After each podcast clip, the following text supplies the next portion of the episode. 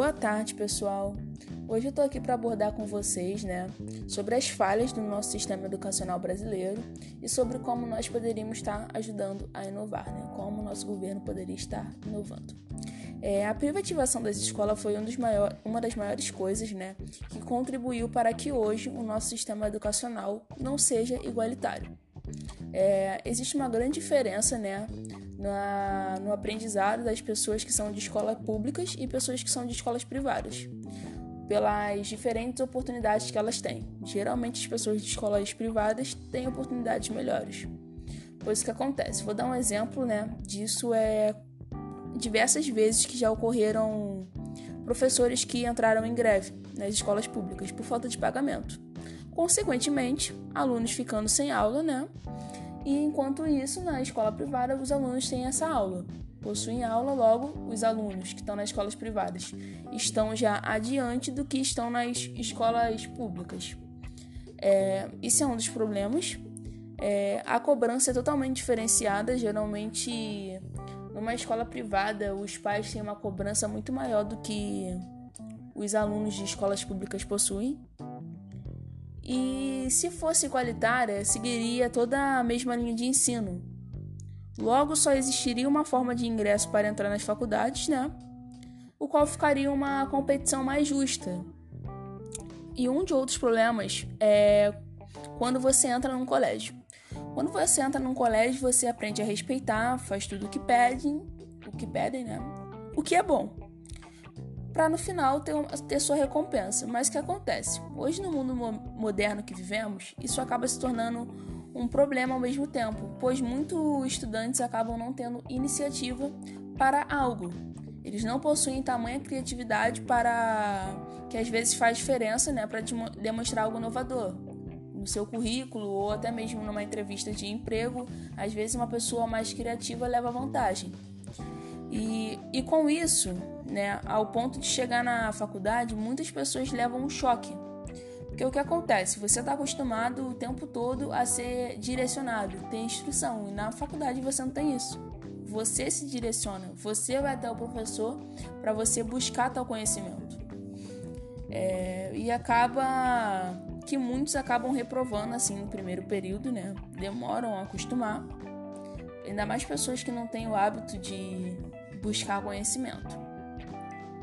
É, outro problema que nós temos é a forma de abordagem que algumas escolas usam para trazer um aprendizado. Hoje o aprendizado que, nós, que nossa realidade tem é com uma falta de autenticidade, onde os alunos memorizam as coisas para fazer os exames e neles serem aprovados. E, consequentemente, passa um tempo e eles esquecem disso.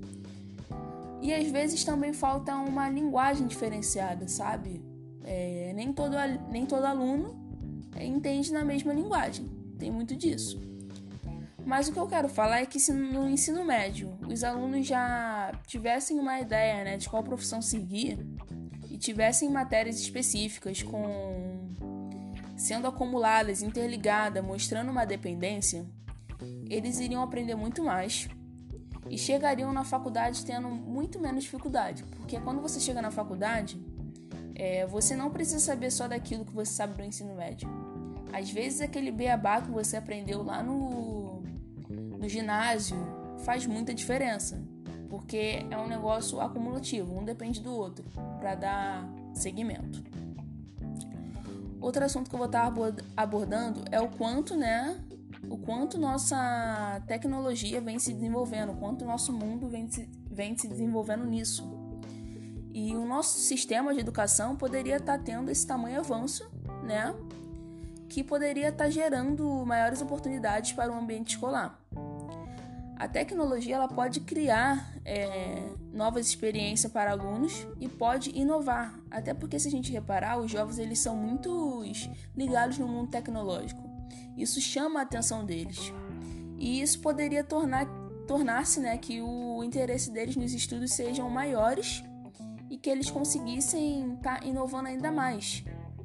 É, e fora que se o professor é, dessem a permissão para o professor tá levando coisas para inovar, que eu vejo que muito, muitos professores tem a vontade de levar algo, algo diferente para a sala de aula, porém a gestão não permite, é, o que deveria permitir, poderia estar contribuindo muito mais para o aprendizado dos alunos. Eles sairiam daquela forma robotizada de ensino. Né? E fora que a tecnologia avançando, ela ajuda a otimizar a, os processos da administração escolar. É, uma coisa que ocorre muito é a falta de comunicação com pais e alunos. Isso deixa muito a desejar. É imprescindível que os pais estejam sendo comunicados, atualizados de como é a vida escolar de seus filhos, pois tornaria-se uma boa relação, né, no qual os pais poderiam estar ajudando seus filhos, pois eles, eles saberiam do que, do que está ocorrendo.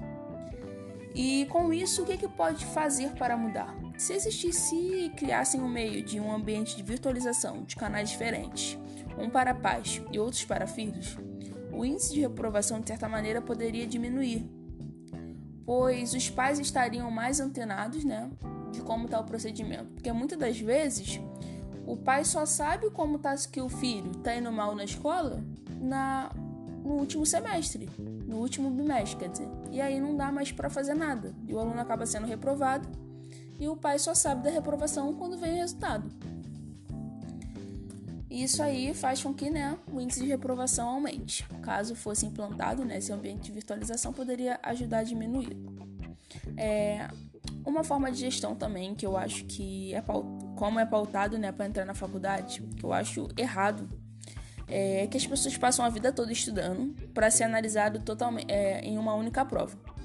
O que acaba de, ser, de certa forma sendo injusto e, um, e desmotivacional, pois não são todos que passam e os que não passam ficam desmotivados de ter, de ter que ficar um ano parado né, para fazer uma prova e não saber se passará.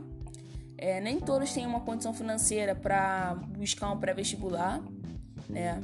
E são poucos os pré-vestibulares que tem para pessoas carentes, né? E um diferencial e que é um diferencial que existe e implica bastante na concorrência, que geralmente muitas pessoas da, das unidades privadas, ela ainda assim faz, além de ter um diferencial de ser da privada, elas ainda fazem vestibular, é pré-vestibular, que aumenta ainda mais a concorrência, diminuindo, diminuindo para quem é da instituição pública. E eu acho que se implantasse, né, é, uma forma para entrar na faculdade, sendo ela a sua média que você tem no seu ensino médio, né, é, você, você tendo tal média no ensino médio, você entraria para tal faculdade pública. Se fosse avaliado dessa maneira, eu acho que estaria incentivando muito mais os alunos.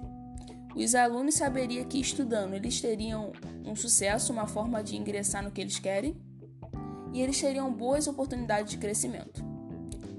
E eles é, seriam mais pessoas entrando para as faculdades, logo seriam no final de tudo mais pessoas produzindo, e tendo mais pessoas produzindo, consequentemente, a nossa economia melhora, né?